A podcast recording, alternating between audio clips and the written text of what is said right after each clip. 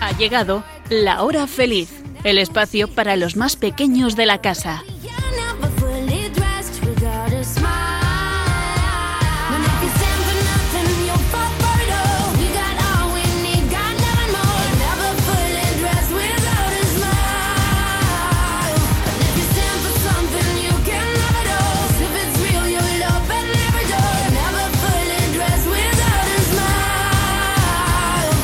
Muy buenas tardes, amiguitos de la hora feliz. ¿Cómo estáis? ¿Qué tal este comienzo del año? Bueno, yo espero que muy bien. Y si no, hoy lo vamos a mejorar un ratito con este programa que hacemos entre mis cuatro maravillosas y sabias colaboradoras.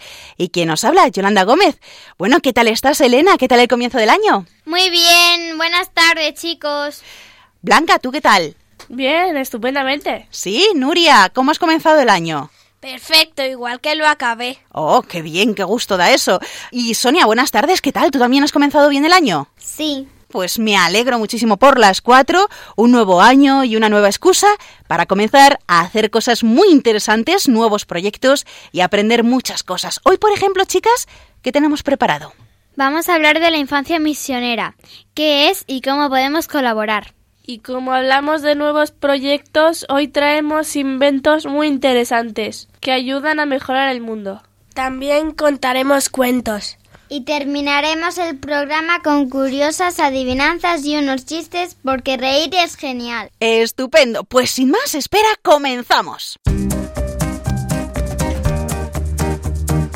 El primero en pedir disculpas es el más valiente. El primero en perdonar es el más fuerte el primero en olvidar es el más feliz. Papa Francisco.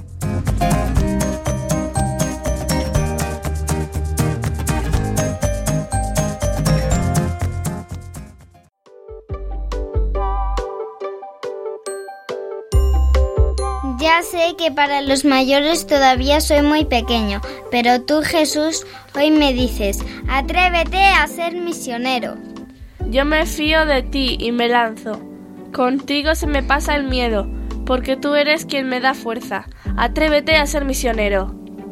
Enséñame a ser generoso.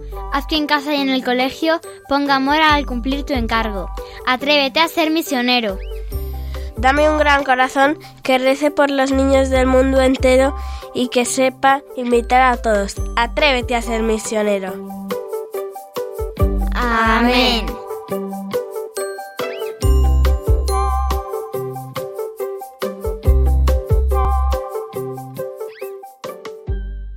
Esta es la oración de este año para rezar por la infancia misionera y por todos los niños del mundo. Ya en otro programa que hicimos en octubre explicamos que la Jornada de la Infancia Misionera es la gran fiesta misionera de los niños y que en España se celebra el cuarto domingo de enero, que este año es el día 28 y lleva por lema Atrévete a ser misionero. ¿Qué quiere decir esto? Atrévete es porque muchas veces los niños os picáis unos a otros diciéndoos ¿a qué no te atreves? Bueno, pues si la propuesta es tan valiosa como lanzarse a la misión, merece la pena arriesgarse y dar el salto. Los cristianos obtenemos el valor necesario para ello, apoyándonos en aquel en quien sabemos que podemos confiar plenamente en Jesús. Y la segunda parte del lema, a ser misionero, es una gran propuesta para los más pequeños. A través de la infancia misionera se os quiere ayudar a descubrir y a vivir de una manera sencilla pero concreta, creativa y eficaz, que vosotros sois los auténticos protagonistas de la misión en vuestro propio ambiente. ¿Y por qué no soñar con ser misioneros algún día, si Dios quiere? Bueno, además, este año estamos de celebración especial porque la infancia misionera cumple 175 años de vida y de originalidad absoluta. Es la primera institución con más de un siglo de diferencia dedicada específicamente a la infancia de todo el mundo y sigue siendo la única iniciativa de este tipo que no solo es para los niños, sino también de los niños, con vosotros como protagonistas. Vamos a escuchar las palabras del subdirector nacional de las Obras Misionales Pontificias, el padre José María Calderón, que en Radio María también le conocemos porque dirige los sábados a las 11 de la noche el programa Iglesia en Misión. El lema general de eh, la obra pontificia misionera que se llama Infancia Misionera es los niños ayudan a los niños. ¿Qué es lo que es importante? Es hacer descubrir que los niños de Occidente, nuestros niños, los de nuestros barrios, pueden ayudar. No, no son simplemente eh, agentes pasivos, sino que pueden ayudar en las misiones. ¿Cómo pueden ayudar a esos otros niños de, otros países? Pueden ayudar con su oración, con su preocupación, que no sean indiferentes ante las noticias. Eh, los adultos nos escandalizamos y nos, nos remueve el corazón cuando vemos lo que está ocurriendo con los desplazados y los niños que son abandonados. Eso nos revuelve el estómago. Los niños de aquí también tienen que ser conscientes de esa realidad. No sé si con tantos detalles o con toda la crudeza, pero tienen que saber que hay muchos niños que pasan mucha necesidad y tienen que solidarizarse con ellos, con la oración, con su sacrificio ofrecido y también con su limosna. Los niños pueden dar limosna. Pero sería ingenuo o sería injusto, mejor dicho, decir que esa es eh, la única vía de, hacer, ¿no? También de los niños de África, de los niños de Asia, de los niños de Latinoamérica, nosotros aprendemos, nuestros niños pueden aprender. ¿Y a qué aprenden? A ser alegres, a vivir con alegría, a vivir con desprendimiento, a ser agradecidos, a saber mirar en el otro a alguien que le quiere y a querer, ¿no? Porque una de las cosas que todos los que hemos tenido la suerte de participar en experiencias de misión, descubrimos que esos niños que donde vas sonríen, te miran con ojos brillantes, están completamente agradecidos, te agarran la mano nada más verte y se fían de ti. ¿Por qué? Porque saben que eres una persona que les vas a hacer bien, que has ido allí por amor. Entonces, los niños de España tienen que aprender de ellos mucho. Esa gente les da esperanza, les da alegría, les da optimismo, les da una forma de ver la vida que no está solo mm, eh, encuadrada en lo que tenemos, ¿no? en los juegos, en, en las diversiones, sino en conformarse con lo que uno tiene y disfrutar de cada momento. Estas palabras del padre José María Calderón las pronunció en 2016 al hablar de la infancia misionera, pero hemos querido rescatarlas para hablar de este proyecto tan bonito que fue fundado por Monseñor Forben Johnson en 1843. Ah, ¿que no sabéis quién es? Ahora mismo os lo contamos de una manera muy sencilla.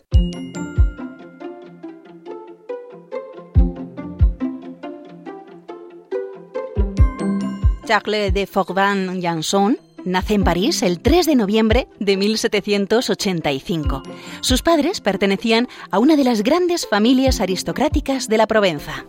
¡Enhorabuena! Es un niño precioso. Por problemas políticos, cuando Carlos era todavía muy pequeño, tuvieron que emigrar primero a Alemania y luego a Suiza. Algún día volveremos a nuestra tierra. Ya verás, Carlos, como pronto tienes un montón de amigos. En 1805 regresan a Francia y Charles de Foucault-Janson es nombrado auditor del Consejo de Estado. Al poco tiempo entró de alumno en el Seminario de San Sulpicio de París. Abad Rosan, yo quiero trabajar con usted en favor de las misiones.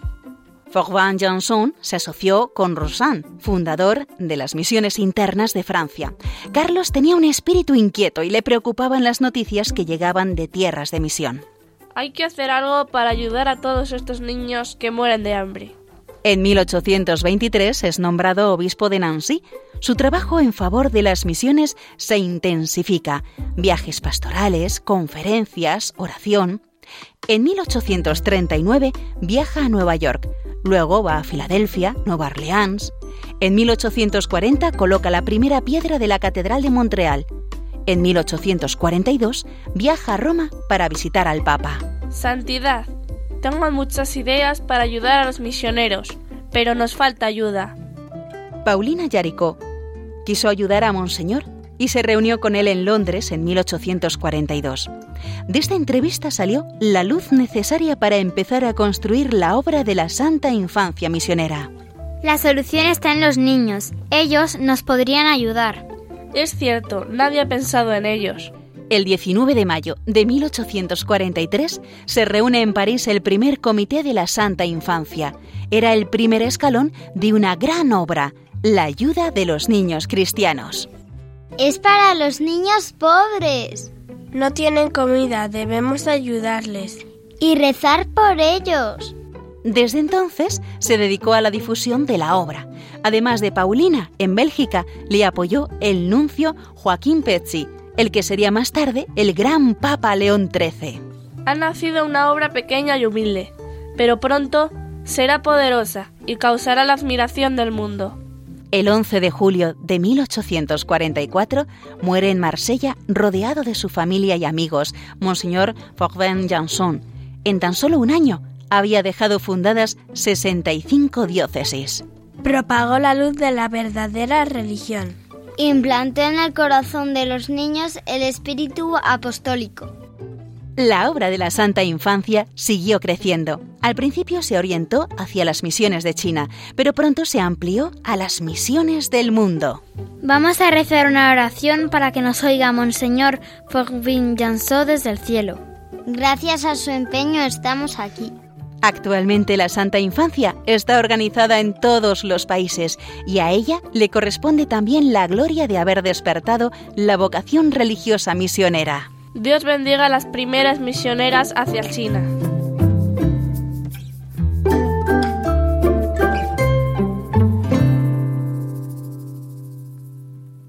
Una obra que empezó de una manera humilde y sencilla se ha convertido en algo increíble. Cada año, las iglesias más necesitadas del mundo 1.113 territorios de misión se dirigen a las obras misionales pontificias para presentar sus necesidades. Desde el Fondo Universal de Solidaridad se reparten las ayudas para financiar proyectos, garantizando una distribución equitativa y justa. Gracias a la generosidad de todos los niños del mundo, reunidos en el Fondo Universal de Solidaridad de la obra de infancia misionera, en 2016 se enviaron casi 17 millones de euros para sostener cerca de 3.000 proyectos de ayuda a la infancia de los territorios de misión. Y ahora os cuento el testimonio de Ana Sainz, que ayuda en una delegación de misiones.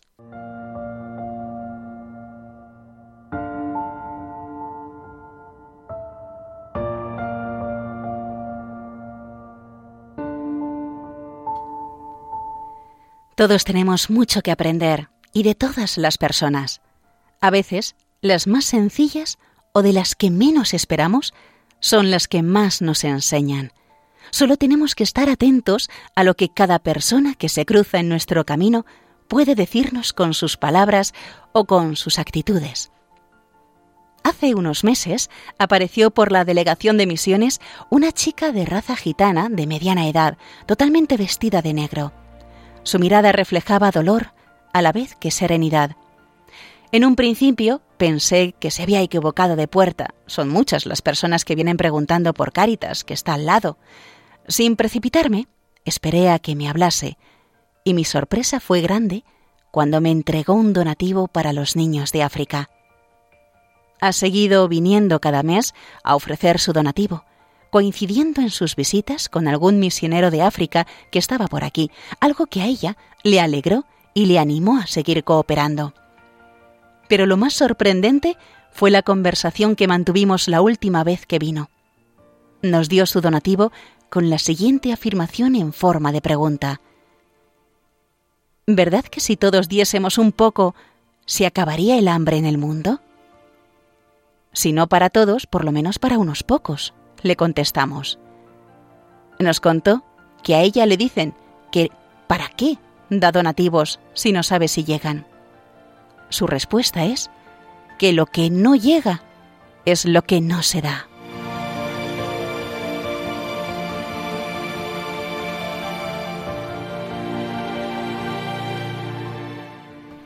Bonito, ¿verdad?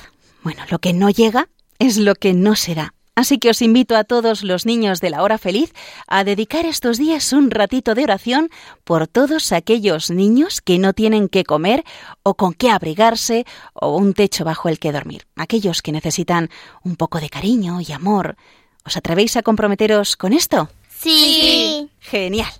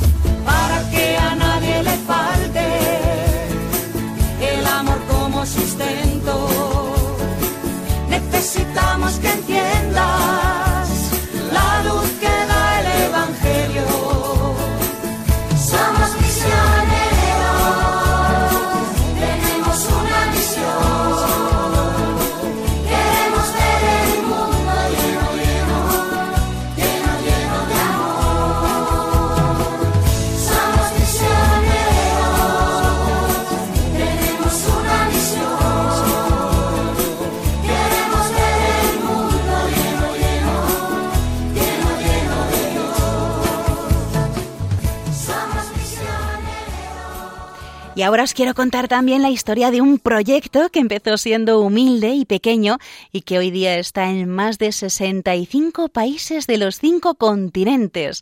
Os hablo de Radio María, sí, de esta radio. ¿Y, ¿Y por qué? Pues porque dentro de muy poquito, el 24 de enero en España, Radio María cumplirá 19 añitos, pero realmente este proyecto nació en Italia.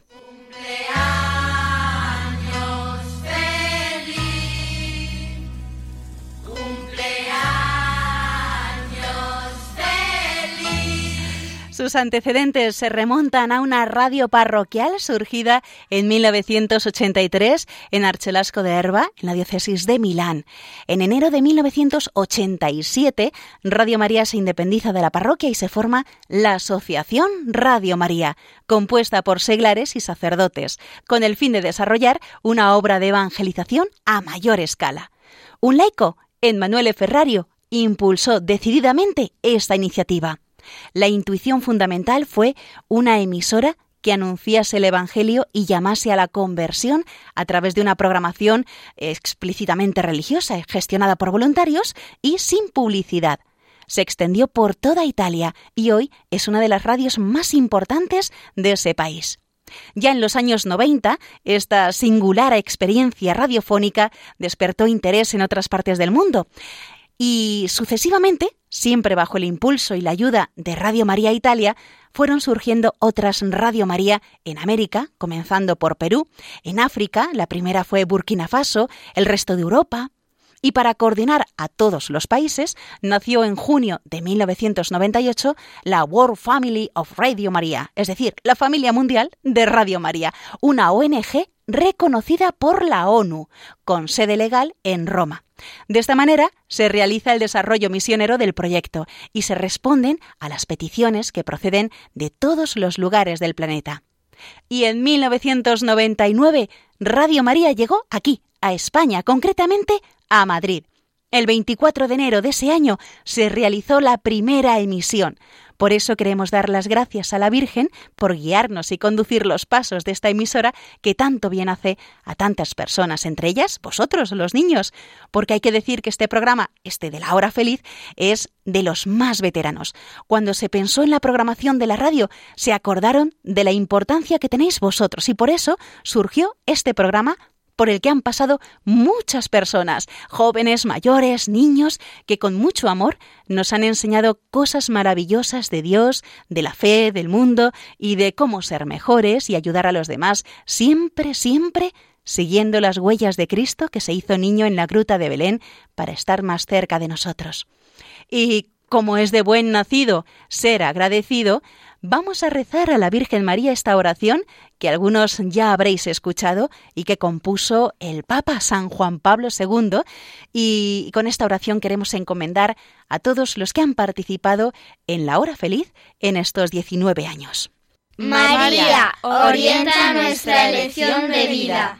Confórtanos en la hora de la prueba, para que fieles a Dios y al hombre, recorramos con humilde audacia los caminos misteriosos que tienen las ondas del sonido, para llevar a la mente y al corazón de cada persona el anuncio glorioso de Cristo, Redentor del hombre. María, estrella de la evangelización, camina con nosotros, guía a Radio María y sé su protectora. Amén. Muchas felicidades a Radio María, a todos los oyentes, voluntarios y a todos los que con vuestra oración y donativos hacéis posible que cumplamos 19 años. Solo un acto de amor verdadero puede descongelar un corazón helado. El amor descongela. El amor.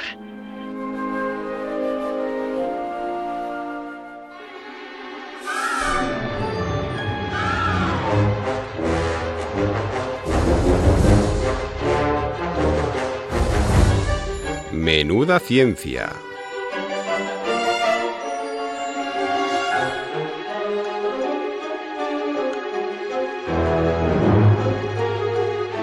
Y ahora nuestras curiosas y sabias colaboradoras nos van a contar cosas muy interesantes, como algunos inventos, digamos, del futuro que sirven para ayudar a mejorar el mundo. ¿No es así, chicas? Sí. Bien, pues Elena, ¿hoy qué nos traes? Yo os voy a contar cosas sobre dos ciudades muy interesantes. Hoy en día la arquitectura está avanzando mucho y así lo podemos comprobar con dos de las ciudades proyecto más sorprendentes del mundo. La primera es la llamada Liuzhou Forest City, una ciudad bosque en la región de Guangxi, al sur de China, con más de 40.000 árboles, casi un millón de plantas y con capacidad para 30.000 personas. Los edificios de esta ciudad espectacular podrán absorber unas 10.000 toneladas de CO2 al año y otros gases contaminantes, y producir unas 900 toneladas de oxígeno por año. Este nuevo reto va a servir para, aparte de hacer frente a la contaminación de China, para disminuir la temperatura del aire, gracias a la flora que contiene. Además, Liuzhou Forest City estará conectada por una línea de tren y una carretera para coches eléctricos. Las obras empezaron el año pasado y están previstas que acaben en 2020. Este proyecto está en manos del arquitecto italiano y milanés Stefano Boeri, bastante conocido por su bosque vertical en Milán. Y ahora os voy a hablar de la siguiente ciudad, Artisanópolis, una ciudad flotante en el mar de la Polinesia francesa. Este proyecto pretende crear una ciudad de casas autosostenibles en el Océano Pacífico.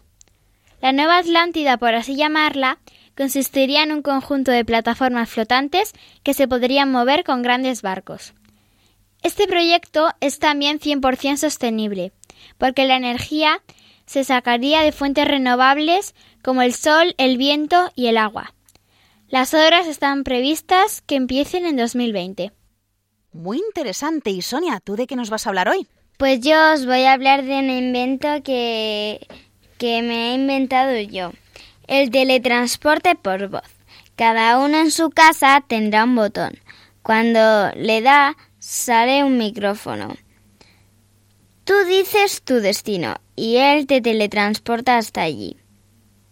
Si tú quieres ir a la montaña, le dices móvil y él se despega del sitio. Si lo quitas para volver teletransportado y lo pierdes o se te olvida, vuelves a tu hogar y hay otro. En realidad es eléctrico pero funciona con energía eólica que viene del viento y se transforma en energía eléctrica. Así evitas contaminar. Bueno, está bien ese invento, a ver si algún día nos teletransportamos como tú dices, Sonia. Y ahora Nuria nos habla hoy de qué de las mariposas de alas negras. Viven en el sur y sureste de Asia. Hay muchas y solo su color parece diferenciarlas del resto, pero sus alas inspiran a los científicos para mejorar las células solares. ¿Y qué son las células solares? Son unos cachivaches enanos que hacen lo contrario de las bombillas, convierten la luz en electricidad. Ojo, las células solares, no las bombillas. Los científicos las llaman también celdas fotovoltaicas. ¿Y qué tienen que ver las mariposas con todo esto? A ver. Los científicos observaron que estas mariposas eran muy negras y eso significaba que absorbían la luz desde todas las direcciones. Miraron por un microscopio electrónico las alas y vieron que tenían nanoagujeros, que significa super mini agujeritos. Los científicos copiaron esa estructura, así crearon finas células fotovoltaicas de silicio que simulaban la estructura del ala y consiguieron el doble de energía que la que obtenían antes. La tecnología aún tiene mucho que aprender de la naturaleza. Pero ¿os imagináis que algo transparente como nuestras ventanas generarán la electricidad necesaria para iluminar la casa por la noche, claro. Pues es posible. En Estados Unidos, en la Universidad de Michigan, han hecho los primeros paneles solares transparentes que transforman la luz que no podemos ver, como los infrarrojos y los ultravioletas, en electricidad. ¿Os imagináis que todos los cristales de nuestra ciudad fuesen sustituidos por esos paneles y los tejados por paneles solares como los de las mariposas negras? Dicen los expertos que generaríamos tanta energía como la que necesitan todas las casas. Así no tendríamos que quemar dinosaurios. Vamos, utilizar combustibles fósiles como el petróleo. Pues muy interesante lo que nos has contado, Nuria. Y Blanca, ¿qué nos traes hoy? A ver. Os voy a hablar del Solar Impulse. A ver, ¿qué es eso? Pues el Solar Impulse es un avión que solo necesita energía solar para no moverse. Para moverse por la noche, tiene baterías que recarga durante el día. El proyecto empezó en Suiza y fue dirigido por Bernard Piccard y André Bosberg. Los dos eran pilotos. El proyecto empezó en el año 2005. El primer avión hizo sus vuelos de prueba en el año 2009 y en el 2010 hizo vuelos de demostración en Europa, Marruecos y Estados Unidos. Tenía más de 15.000 paneles solares sobre las alas. Para ello necesitaba unas alas que medían en total 64 metros de punta a punta y de largo eran casi 22 metros. A pesar de ese tamaño, solo pesaba unos 1.600 kilos.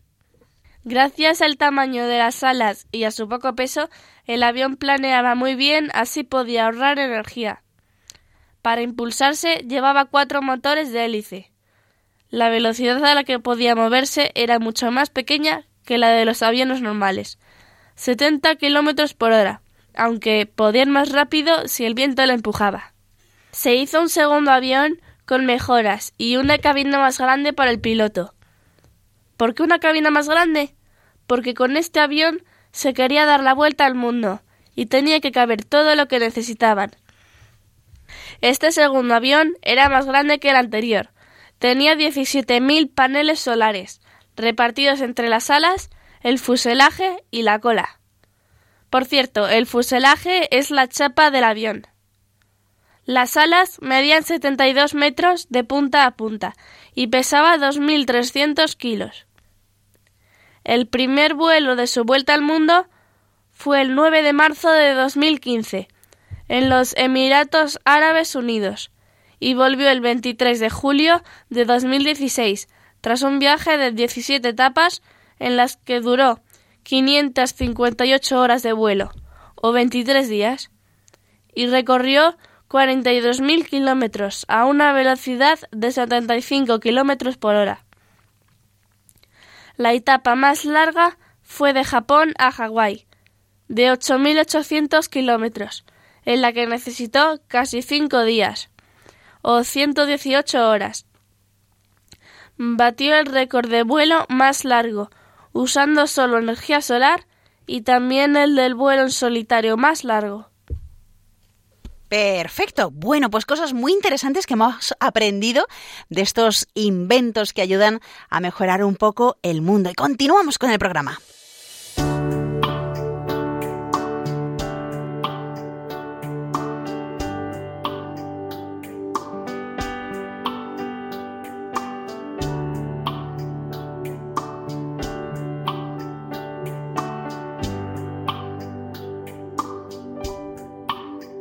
Puedes cambiar el mundo tan solo en un instante. Puedes cambiar el rumbo si quieres que eso pase. Puedes mirar adentro tus sentimientos. El universo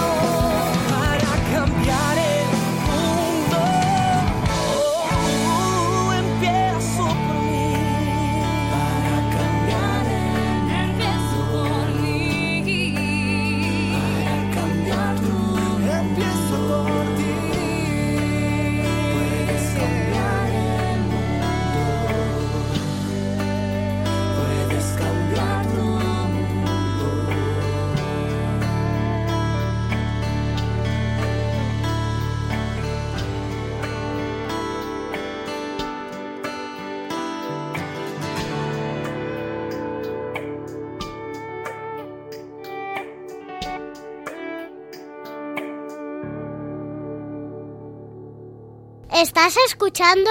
El programa de los niños de Radio María.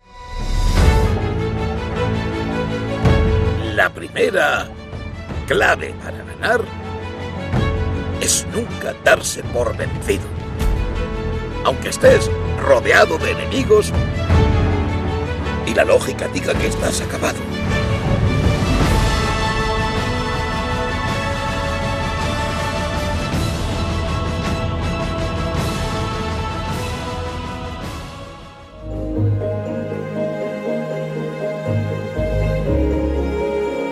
Chiqui Historias.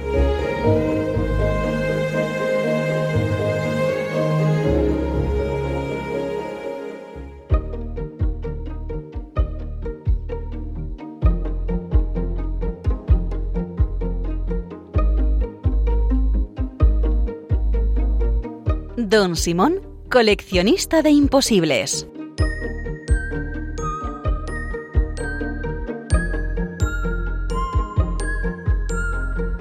Pues yo quiero una flauta sin agujeros. Decía Simón.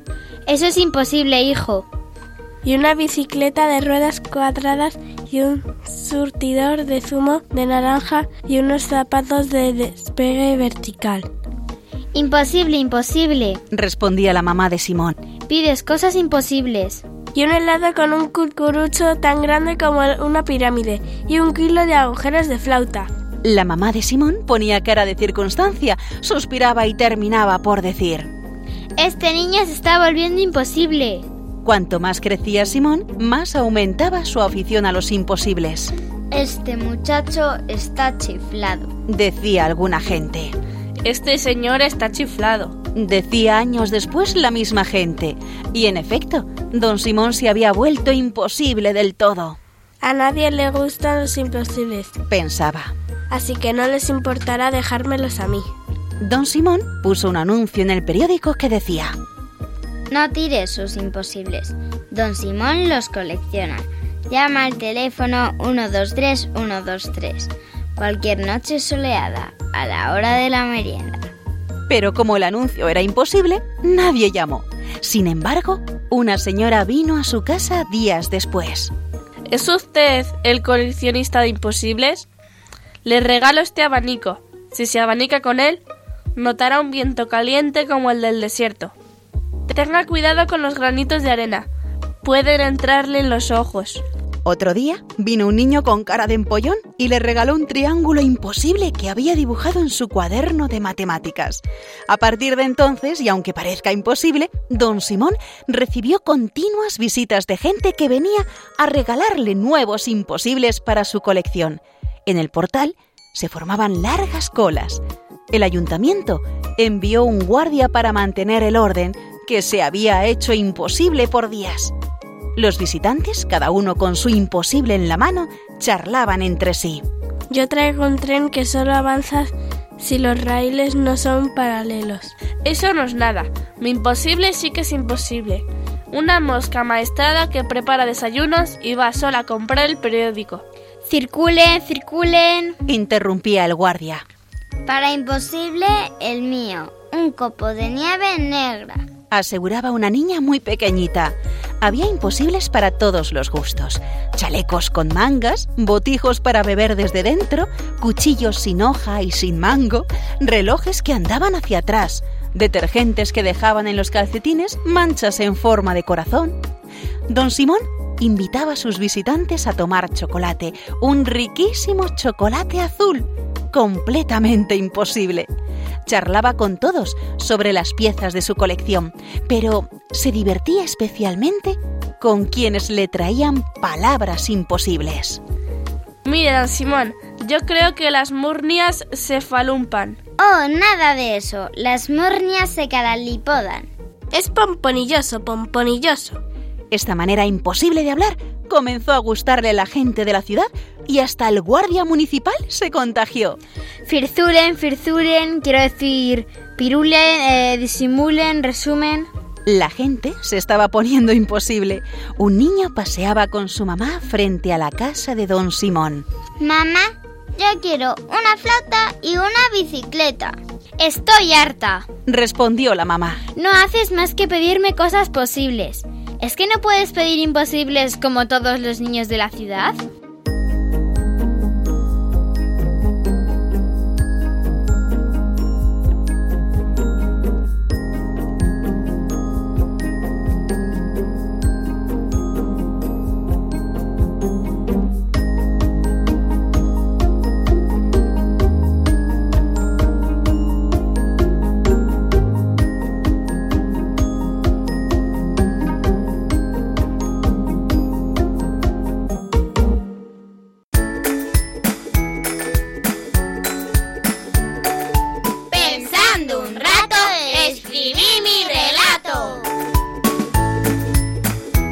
¿Quieres que leamos en la radio un cuento que tú mismo has escrito?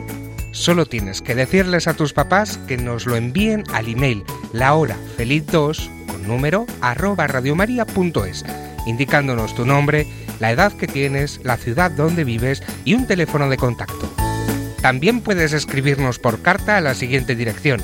Paseo de Lanceros 2, primera planta, 28024 Madrid, poniendo Radio María, la hora feliz 2. De todos los cuentos que recibamos, el que leamos en antena recibirá una sorpresa.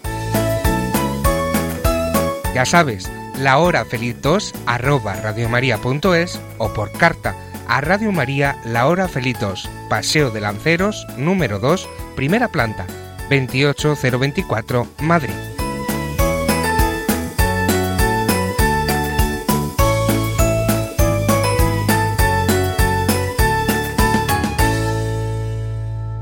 Estás escuchando La Hora Feliz en Radio María. Reír no más hasta reventar. A mí reír me gusta sin descansar. Chistenanzas. Humor me da el más y más reír. No tiene ninguna gracia. Buen humor, me da a mí. Como me gusta reír, más buen humor me da a mí. Y a nosotros también nos gusta reír mucho, ¿verdad, chicos y chicas? A ver, hoy tenemos aquí a nuestros eh, cuatro colaboradoras que nos van a contar chistes y adivinanzas. Y comenzamos por las adivinanzas. Nuria, ¿cuál nos traes hoy? Dos pinzas tengo, hacia atrás camino, en el agua vivo, en el mar o en el río. Yo creo que estas se las saben todas. A ver, a ver, Elena. ¿El cangrejo? Sí. Siguiente adivinanza, Elena. ¿Dónde aparece antes el jueves que el miércoles? ¿Dónde? A ver, eh, ¿ninguna? ¿Blanca? No.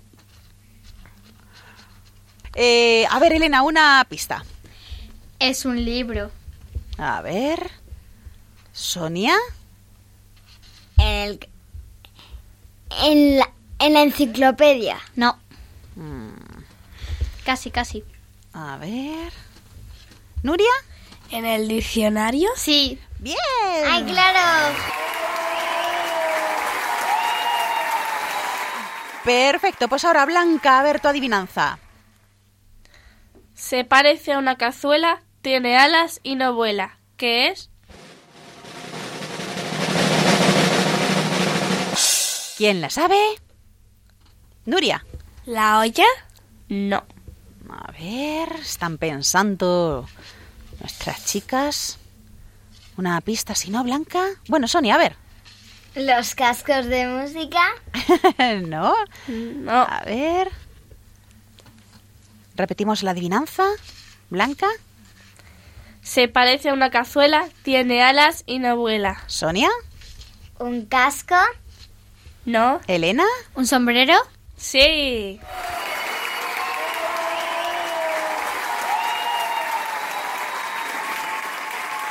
Perfecto, pues vamos con tu adivinanza, Sonia.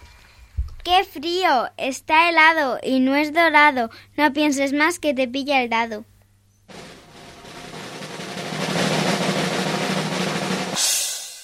Tenemos todos una cara de no saber lo que es.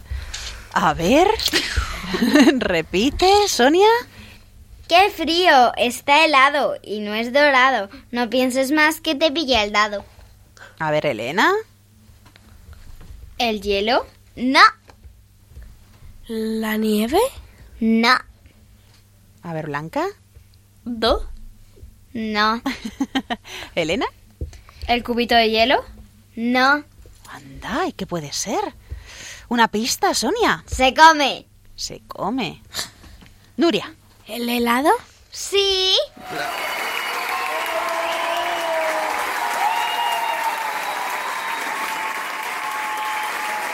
Pues con esa adivinanza comenzamos de nuevo contigo, Sonia, esta segunda ronda. A ver, esa otra segunda adivinanza. Cuando pego un salto me he visto de blanco.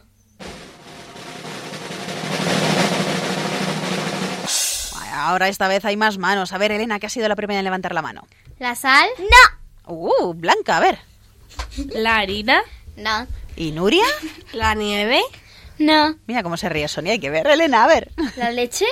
No. Uh, a ver, ¿qué más puede ser?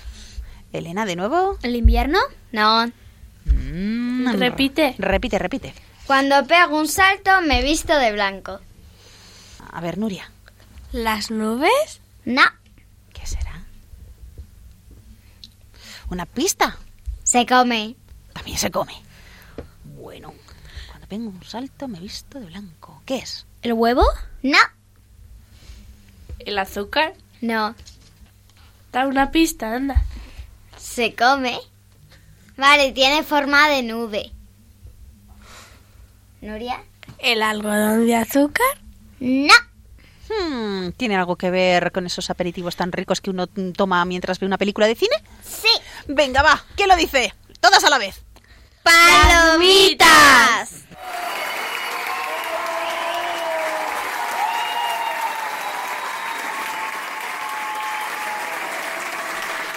Bueno, pues continuamos después de esta interesante adivinanza. A ver, Elena, cuéntanos la tuya. Es tuyo, pero siempre lo utilizan los demás. ¿Qué es?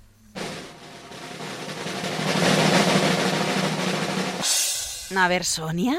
El nombre. Sí. Muy bien. Blanca, tu segunda adivinanza.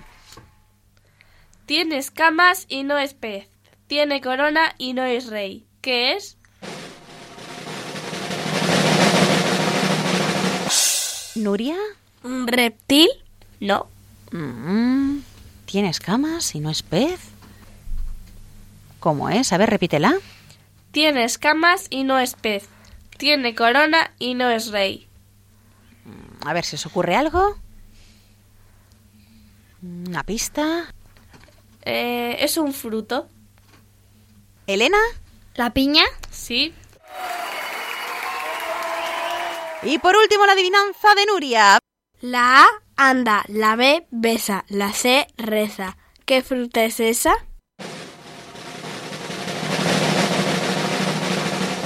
Blanca. Cereza. Sí. Y ahora vamos con los chistes. A ver, comenzamos por Elena, tu chiste de hoy.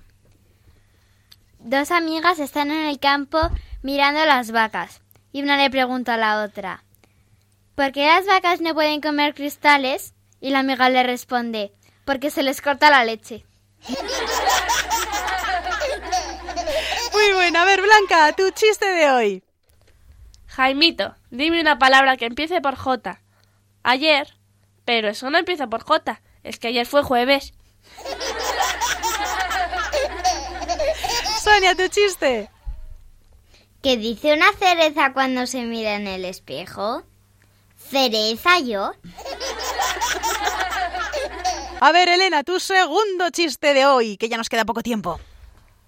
Un padre y su hija pasean por una granja y se encuentran al granjero con un caballo.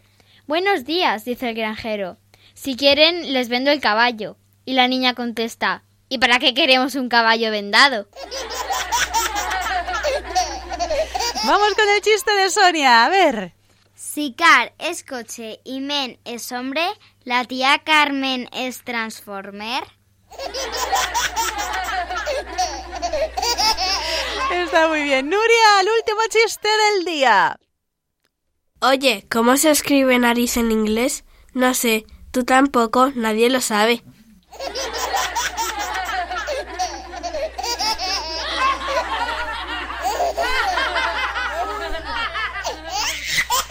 Bueno, como un poco de risas y de humor ya llegamos al final del programa. Muchísimas gracias a todos por habernos acompañado y esperamos que lo hayáis pasado muy bien durante esta hora. Damos las gracias, como no, a nuestras cuatro colaboradoras, a Elena, Blanca, Nuria y Sonia. Muchas gracias, chicas. Adiós, hasta la siguiente. ¿Y vosotros sed buenos? Sí, sí se puede. Sí se puede.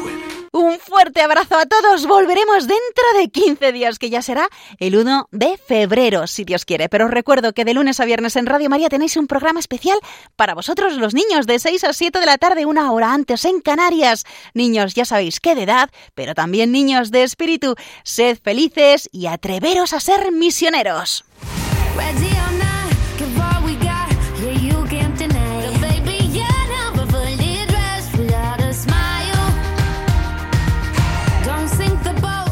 Así concluye La Hora Feliz, el espacio para los más pequeños de la casa.